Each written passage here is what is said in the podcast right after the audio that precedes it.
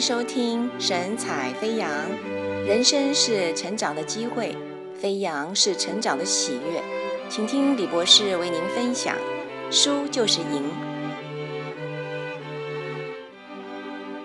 马太福音十章三十九节，主耶稣教导我们说：“凡为我失丧生命的，将要得着生命。”这句话很玄，到底是什么意思呢？主耶稣是在教导我们。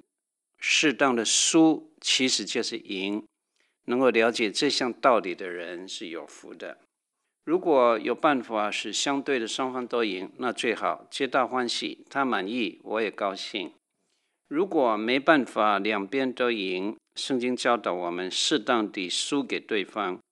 并且教导基督徒怎样输得口服心服，输得大大方方，输得有意义、有价值，甚至输得彻底，以致最后我们成为赢家。有这种事啊！我们的主耶稣不但推崇输，他自己更实践输去自我的最高境界。主耶稣是不断的输，把自己输给他所爱的世界上的人。他本来有神的形象，却不坚持自己与神同等的地位，反而倒空自己，取了奴仆的形象，成为人的样式。既然有人的样式，就自己卑微，存心顺服，以至于死，而且死在十字架上。因此，神将他升为至高，并且赐给他超乎万民之上的名。这是腓立比书二章六节九节。基督输去什么呢？他可以差遣十二营天使来护卫自己，但他却选择把自己的生命输在十字架上。他可以坚持好好吃一顿饭的权利，他却决定输去合情合理的享受来医治到他这里来的广大困苦群众。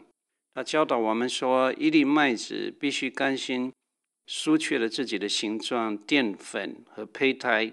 化成向下扎的根和向上挺的心率，才可以结出几十倍的果实。基督的道理可真绝！如果右脸挨打，还要甘心输去左脸；如果礼衣被抢，还要乐意输去外衣。从来没有一位教师眼光像主耶稣这样锐利，指出来输是唯一解决人类问题的最有效方法。我们输去了自我的自私跟血气，低等的情欲的生命，才可以得着无私的属灵的高等的属神的生命。修女特蕾莎德雷莎把她的幸福跟青春都输给印度的贫苦老人家，得着诺贝尔和平奖。戴德生把他的千条性命、千磅阴金都输给中国内地。得着了万千灵魂归入基督耶稣的国度。乔治·穆勒把他所有的输给流浪街头的孤儿，赢得了父神的尊重。你想替人砍柴几个小时值多少钱呢？那得看砍柴的人输去了多少。美国南北战争以后，布克·华盛顿深深感觉教育的重要性，决定献身黑人的教育工作。这位黑人校长担任阿拉巴马州塔斯卡吉大学校长的时候，有一次经过一个有钱人家，女主人招呼这一位黑人校长为他砍一点柴，冬天烤火用。布克华盛顿校长马上脱下衣服砍柴，并且把砍好的柴送到厨房中，刚好被认识他的女佣看到了，就告诉主人。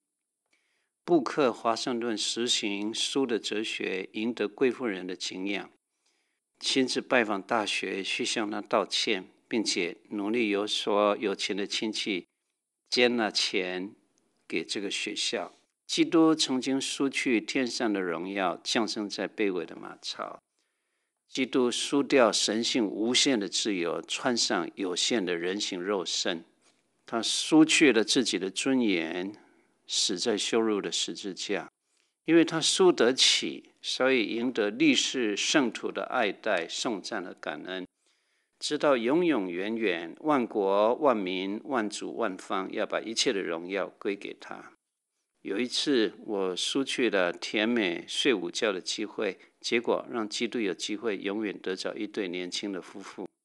电话那一端传来急促的哭泣声，断断续续的，我才听明白，先生用武力虐待太太。妇人请求牧师带她去医院处检伤，作为控诉离婚的准备。我和那人急忙赶往。静静地聆听这妇人倾诉她所有的困难。我跟师母故意做轻松状，我和师母故意轻松地把凌乱的客厅整理好，又把碗槽里的餐具洗干净，然后找个机会把先生带到外面的汽车里。我再听听他从男人的角度来看家庭的摩擦。等到做先生的情绪已经平和，我心中就默祷。求神照光，我告诉他说：“你受过高等教育，口才知识都比你太太高一等。每次的争吵，你总是飞到辩赢他，不肯罢休。哎呦，家庭又不是法院，你赢了辩论，输了太太的芳心，这又何苦呢？到底你是赢还是输呢？”